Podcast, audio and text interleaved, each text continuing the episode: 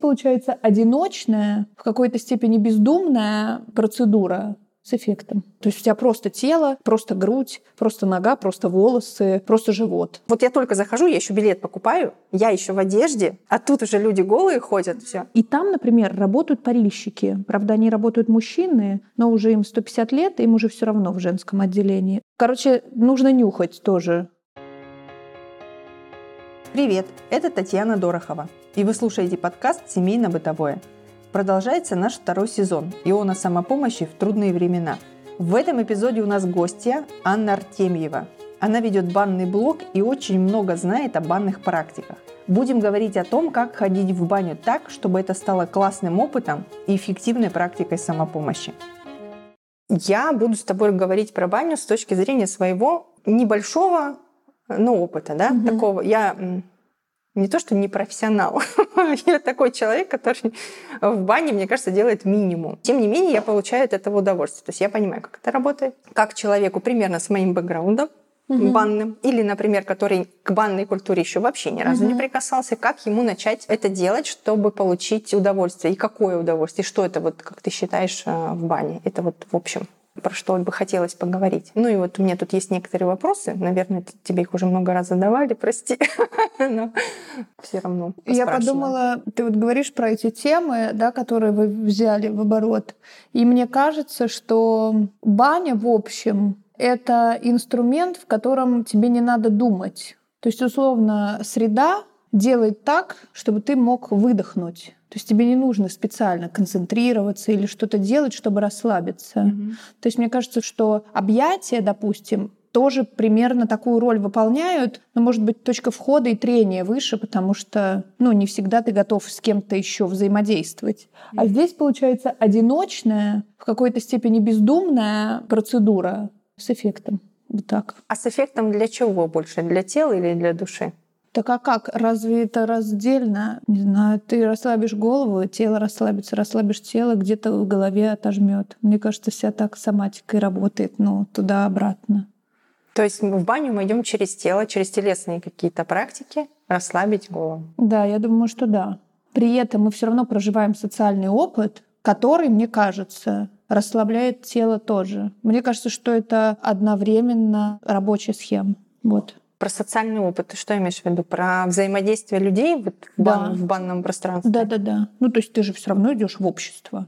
Угу. Понятно, что ты находишься в другом вообще контексте, в частности, голый, и у тебя отсутствуют вообще ярлыки для распознавания, какой ты человек. Ну, не знаю, богатый, бедный, ну, больной или не больной, наверное, видно, ну и старых тоже все таки ты считываешь. Ну, условно, какое-то слово хочется с положительной коннотацией, ну, типа, ты естественно, не знаю. Отсутствует социальная надстройка. Вот, наверное, так я бы сказала. То есть у тебя просто тело, просто грудь, просто нога, просто волосы, просто живот. Ну да, из-за того, что все разные, мне кажется, происходит вменяемая какая-то адаптация к телесному, к тому, что ну, не в мини-юбках все обтянуты, и ты такой, блин, мне не идет мини-юбка, я жирная, тра-ля-ля.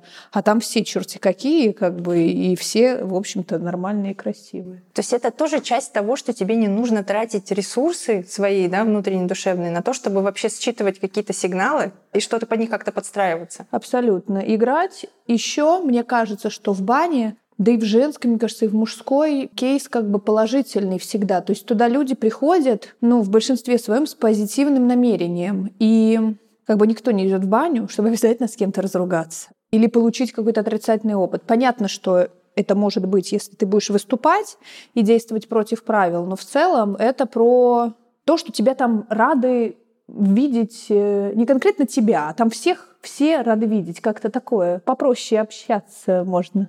Вот.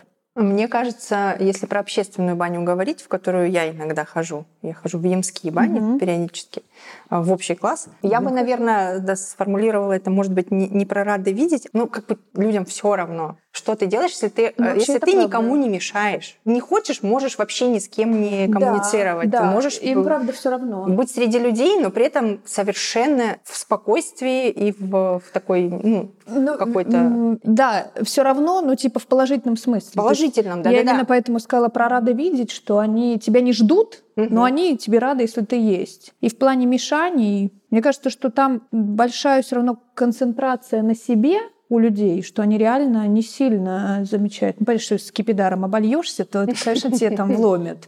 Но это и не в бане вломят, как говорится, это так общество устроено. Слушай, знаешь, про какую хотела вещь э, поговорить? Вот для меня общественная баня — это такое безопасное место. Угу. При том, что я человек, который далеко не, везде себя безопасно чувствует. Угу.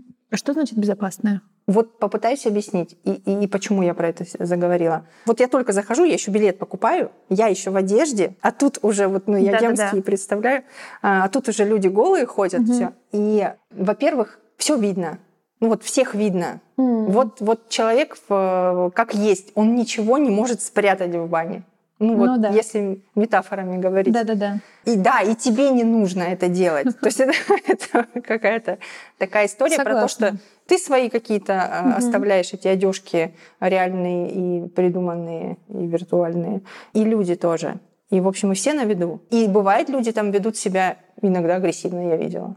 Ну, конечно. Э, и это тоже сразу видно. И это сразу объединяет остальных людей против вот такого нарушения спокойствия и, и благополучного проведения банных процедур. А, но я э, знаю нескольких человек из моих ближайших знакомых, для которых э, общественная баня это наоборот место тревожное, связанное с какими-то, э, как правило, детскими воспоминаниями. Почему-то поход в детстве в общественную баню превратился в стресс.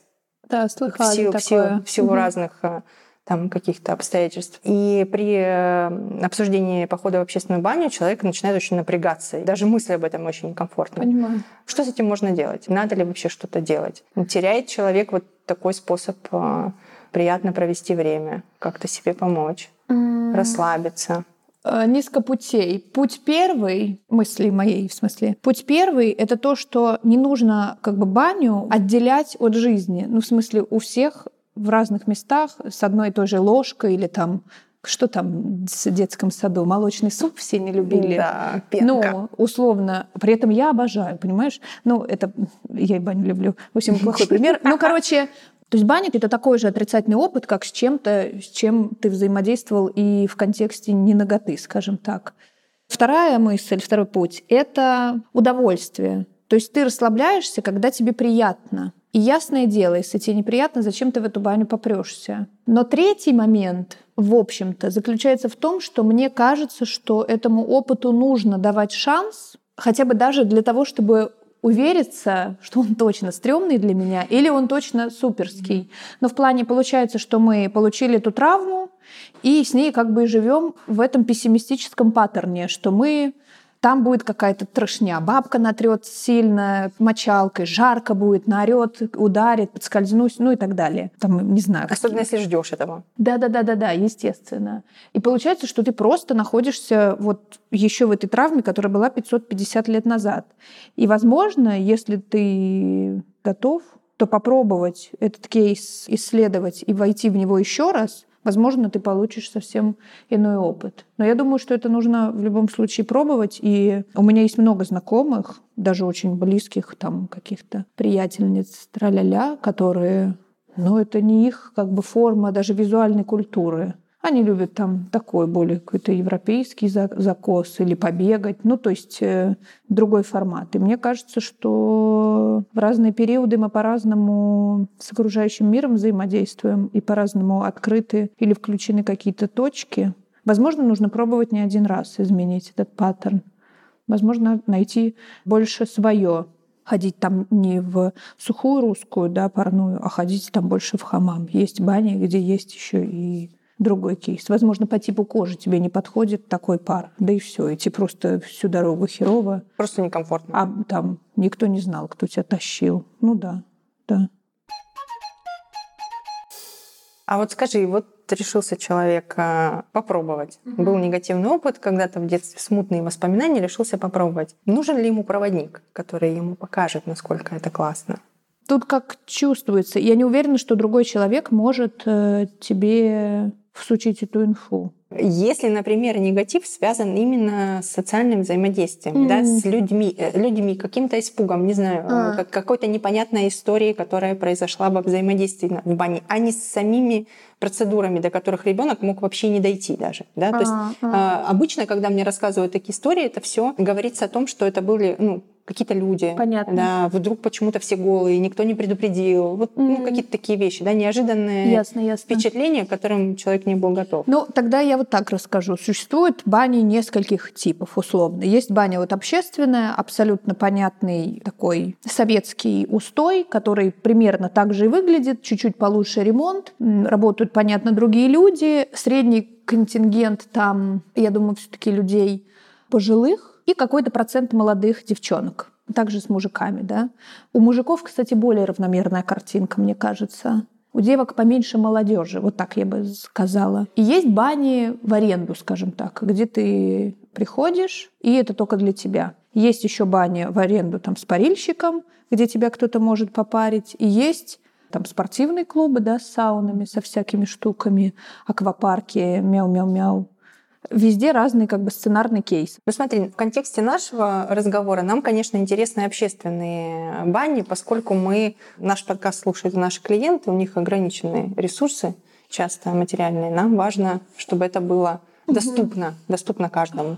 Общественная баня там стоит от, в основном от 200, наверное, рублей сейчас. Социальные дни есть, там и по 25 рублей есть бани. Но Тут, как говорится, нет идеального рецепта никакого. Нужно эти бани пробовать, потому что, вот, например, в Чкаловских банях на Петроградской, там вроде бы вот по 25 или по 45 рублей баня, там очень жгучая парная, например. Мне кажется, что там повторить травматичный опыт очень просто.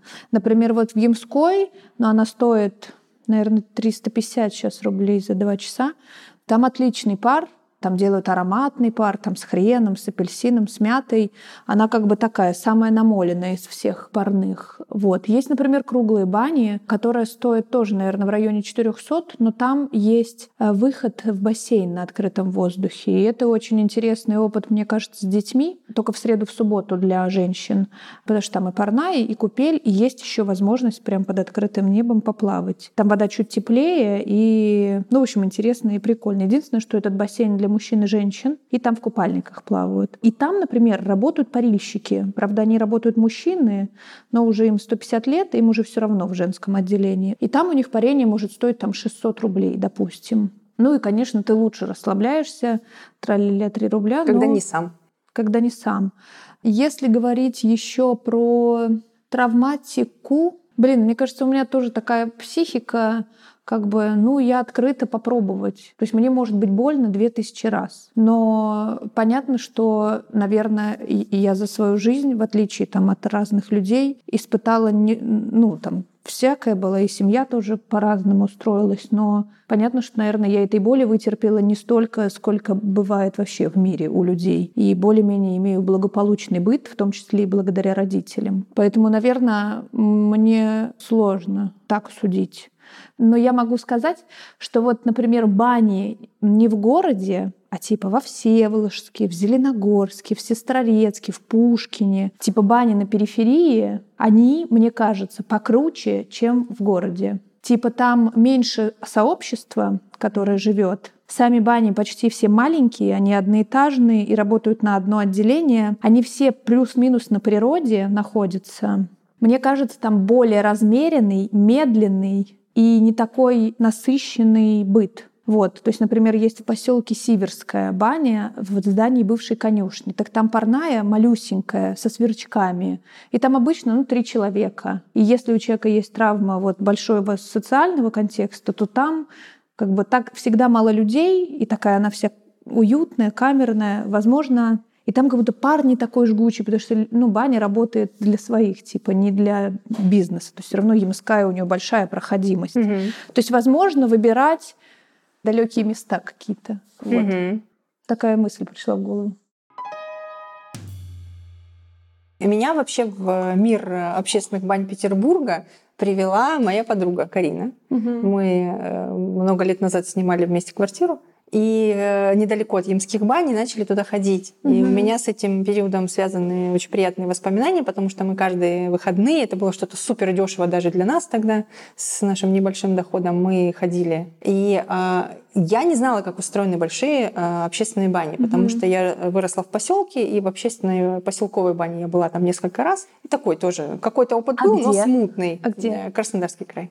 Вот. И а, что мне было важно, а, когда я первый раз с ней пришла в баню, она мне сказала, тут мы переодеваемся, сейчас вот идем в а, там, Понятно. где будем мылиться, что мы с собой берем. Вот этот тазик бери, вот этот не бери, вот сюда поставим. Как мы паримся, сколько мы сидим. Угу. И она меня пыталась, я потом перестала это делать, мне почему-то некомфортно. Приучить к обливанию холодной водой угу. после э, парения. Ну, с ее подачи я попробовала. Интересный был опыт, конечно, самостоятельно я бы, наверное, не решилась. Но когда я одна хожу, я, я не делаю этого к парению вениками тоже а, она меня, в общем-то, пристрастить пыталась. Я сама бы навряд ли поняла это все. У меня было бы, наверное, много каких-то вопросов и опасений, что сделать, э, как сейчас себя повести в этом обществе, в котором определенно есть какие-то правила, но про которые ты не знаешь, пока ты туда не придешь с кем-то, кто понимает, что происходит. Ага. У меня есть, опять же, два кейса, как я думаю. Первый не факт, что одна бы ты не поняла.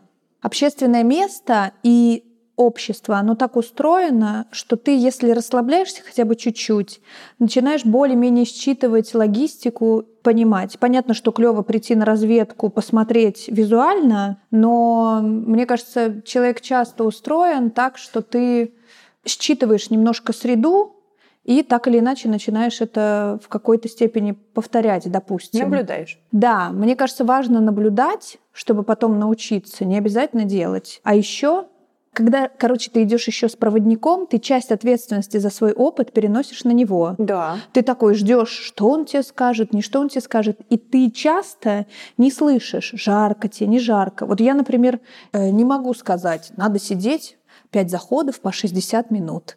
Ну, это шутка, в смысле там по 3 mm-hmm. минуты, по 10 минут.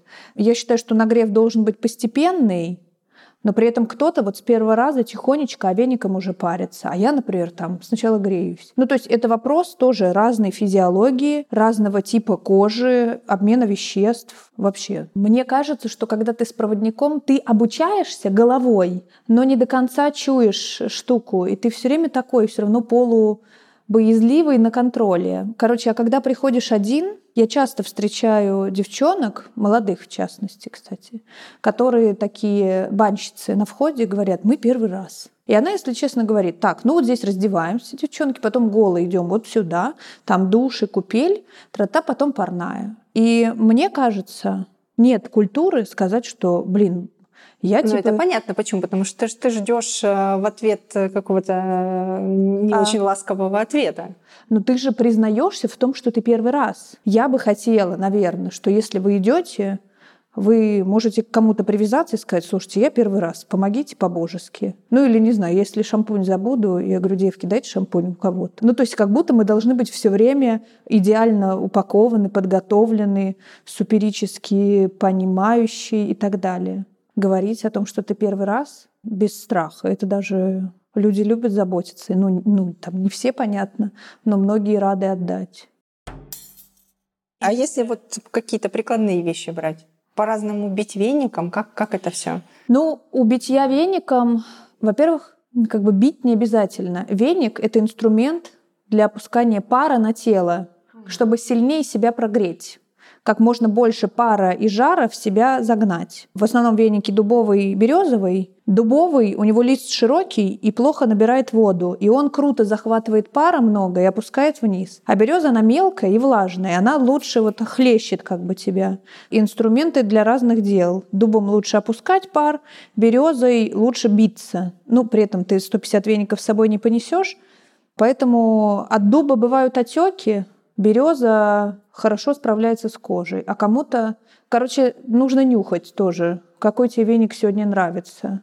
И есть как бы все равно лимфодренаж, ты как бы гоняешь кровь этими битками и прогревом. И есть вибрационная штука, что ты в каком-то определенном э, ритме mm-hmm. там ну, паришь э, себя даже, ну, это двумя вениками кто-то себя парит, хотя вроде, ну, и самого тоже можно. Это как убаюкивание частично, знаешь, когда ты вот бьешь в каком-то ритме, у тебя как бы импульсы нервной системе происходят. То есть глобально у этого всего есть ну, никакой мифической картинки нема. Плюс ты дышишь этими, вдыхаешь травы, влажный теплый воздух.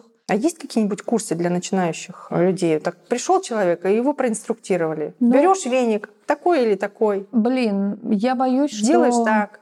Это была всегда культура повседневности, да, и люди никогда не придавали этому значения. Ну, то есть это же передавалось вот просто опытным как бы путем. Не было курсов, подкурсов ну, ну, да, в деревне, смотрел, там, как... обучение парению, ну, смех на палке. Да. И есть, получается, парение, самопарение, есть парение с кем-то, и есть парение еще такое целительно лечащее. То есть это на деревне же были все равно бабки, там повитухи в бане рожали, ля-ля-ля, дичили. И, то есть, например, травы, веники, там всякие обряды приминания, они оттуда идут, например. А вот спортивное парение, оно уже не знаю, наверное, в советское время как-то родилось, когда нужно было работать с телом. Даже вот то, что я сейчас скажу в плане того, как париться, как мне кажется, это не одна какая-то школа, потому что, во-первых, эти курсы стоят космонавтических денег. Но они для профессионалов. Даже если это курсы самопарения или семейная баня, как угу. парить ребенка, ля-ля-ля, это тоже... Такие есть? Есть, есть, но я думаю, что есть э, видеоролики на YouTube более-менее божеские, я не уверена, что все вменяемые люди, но проверить всех тоже невозможно. Смысл как бы такой, что надо греться с ног. Ноги должны быть обязательно в тепле. Если у тебя там плохо с кровотоком, то даже можно в горячем тазу подержать ноги перед баней и потом пойти в парную, чтобы запустить этот процесс разогрева и лимфы, чтобы она снизу дала вот этот как бы толчок кровообращительно-лимфатический. Поэтому париться нужно тоже с ног, чтобы лимфу снизу гнать. Есть суставы, да, там тазобедренный, коленный, локтевой, плечевой, те, которые требуют отдельного прогревания. Их лучше не бить, а просто нагреть веник наверху, как бы поднять и приложить к колену, к тазобедренному. Я видела, как так делают. К локтю. И есть, соответственно, там крестец, грудная клетка, шея, тоже также ее можно пригреть, скажем так. То есть есть Бесконтактное парение, ты просто намахиваешь на себя пар. Есть контактное парение с разным ритмом, там единички, ну, типа, там, условно, двойки, тройки, четверки и так далее. Но это уже когда ты кого-то паришь. И есть э, обжимное парение, это когда ты нагреваешь веник и вот на круглые свои части тела условно прикладываешь и так немножко массируешь, скажем так. И есть э, припарочки. Припарочки это вот ты тоже нагрел веник и приложил там грудной клетки, не знаю, там к крестцу, к шее. Башку, понятно, парить не надо. Обязательно ходить в шапке, потому что худо и плохо от того, что горячая кровь шпарит в башку, и ты перестаешь нормально мыслить.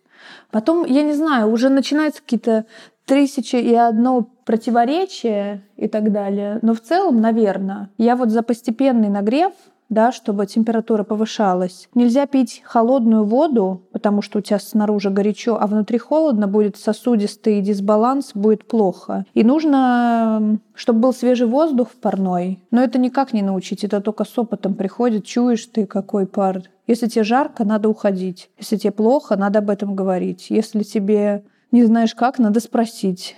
Вот. Я думаю так. В крайнем случае тебе просто не помогут. Ну, как бы. Не погонят точно. Давай подытожим, как э, человек, у которого либо нет опыта похода в общественной бане, либо очень маленький, э, сделать это какой-то своей, при условии, что он хочет, сделать это своей ежедневной практикой э, и максимально комфортно. Что предусмотреть нужно? Ну, давай с выбора бани. Ты уже перечислила еще раз, скажем, какие у нас есть варианты общественных бань, хороших, комфортных. Я думаю, что надо смотреть ближайшую к себе баню, чтобы долго не тащиться, не ездить на троллейбусах, машинах, там, метро, чтобы как бы этот опыт был такой, более отдыхательный, да, и чтобы на баню у тебя было время, не спешить. Дальше, я думаю, можно попробовать посмотреть фотки этой бани. И, например, подумать, хочется ли, чтобы была купель, хочется ли, чтобы был бассейн внутри, рассмотреть при цене, понимать, что в социальный день много пожилых, баня будет полная. в простой день будет меньше людей. Дальше нужно понимать, что утром баня жарче, чем вечером. Надо подумать, как тебе комфортнее. Но утром меньше людей, как показывает практика. А что с собой брать? Важно сказать, что масла, если брать, то только в конце, потому что если вы натретесь маслом посреди потения, то поры закупорятся, некуда будет выходить в воде, и можно просто умереть, потерять сознание, что угодно. То есть все содержащие масла и косметику нужно наносить вообще, вот когда ты все закончил, и то лучше дать коже дышать спокойно и жить, как она хочет жить. Но веники, они продаются в банях. Одного веника в целом достаточно для начала, хватит побиться. После того, как попарился, есть какие-то рекомендации, как себя вести остальной день? Короче, есть понятие еще первый пот. Это вещь, которую обязательно надо смыть. Вот ты пришел в баню, я вот, например, иду на сухую, я не моюсь перед баней, в смысле не обливаюсь в душе. Я иду сразу на сухую, потею, и обязательно нужно смыть этот пот, потому что он самый грязный. Вот, это первая рекомендация. Вторая, как вести себя. Слушай, ну если ты утром пошел, одно состояние, кто-то спать хочет после бани. Мне утром я буду веселая, пойду вечером, захочу спать. Скажи, пожалуйста, про табу в бане. Что категорически нельзя делать? Ну вот этой серии обливаться скипидаром, это нигде никому не приятно, ни в бане, ни в магазине, да, ни в кафе. Стекло, действительно, кафель парная лучше не вносить, понятно. Я думаю, что там громко болтать, орать и вести себя как на улице, очевидно, пространство не предполагает. И я думаю, что ну, как бы вот соревноваться или соперничать, что-то такое плохо потому что все разные, и все по-разному проходят этот э, там, взаимодействие с жаром, парением и так далее. То есть как запрещено, на мой взгляд, бояться своих проявлений. Не знаю. Такая метода. Клево еще подумать про то, что когда идешь в баню, нужно быть полуголодным, то есть нужно поесть, но типа не сильно. Mm-hmm. Я думаю, так. Mm-hmm. И в бане не есть. Я думаю, да, объясню почему. Когда мы вот эту кровь гоним теплую, надо, чтобы живот был пустоват, чтобы кровь и силы не тратились на переваривание. То есть, если ты нажрешься, то у тебя вся кровь будет там в животе, и тебе будет просто худо, потому что организму никак не, будет, не справиться будет с жарой. Но вот я думаю, что пить только теплое, даже воду, это лучше всего, потому что просто у тебя потом будут приятные ощущения. У нас есть э, в этом сезоне такая мини-традиция. Я прошу гостей давать мне какое-нибудь задание в контексте нашего разговора, которое я выполнила бы. И это помогло мне получить больше удовольствия от парения. Круто. Я предлагаю тебе поехать в Сыровецкие бани в женский день, когда работает общак на втором этаже. Не на первом люкс, а на втором. Там она баня на дровах и находится на озере. Озеро торфяное, прям церковь рядом стоит. Это единственная баня в Питере, где ты можешь в открытую воду плюхнуться. Она 1860 или 70 -го года, но она на реконструкции была, естественно. Это баня моего детства. Мне кажется, что там и тетки качественные научат тебя всему. Веники там хорошие. Ну, это будет приключение целое. Ты можешь там надеть купальник, можешь просто полотенцем прикрыться, аккуратно плюхнуться. Там рядом скамейки есть, можно потом полежать, выдохнуть, отдохнуть. Но там как будто бы благоприятная среда. Так, ладно, вызов принят. Дорогие наши слушатели, Анна сделала крутой и полезный проект. Карту бань по России в Яндексе. На карте адреса с прикрепленными статьями об этих банях и фотографии. Такой информации, кажется, больше нет нигде. Ссылка на эту карту в описании эпизода. И напомню, что подкаст «Семейно-бытовое» делают сотрудники благотворительного фонда «Теплый дом». Фонд помогает петербургским семьям с детьми, попавшим в кризисную ситуацию. Мы будем благодарны за поддержку нашей работы. Сделать это, как всегда, легко. Делитесь ссылкой на наш подкаст, делайте пожертвование фонду на любую комфортную вам сумму. Детали в описании эпизода.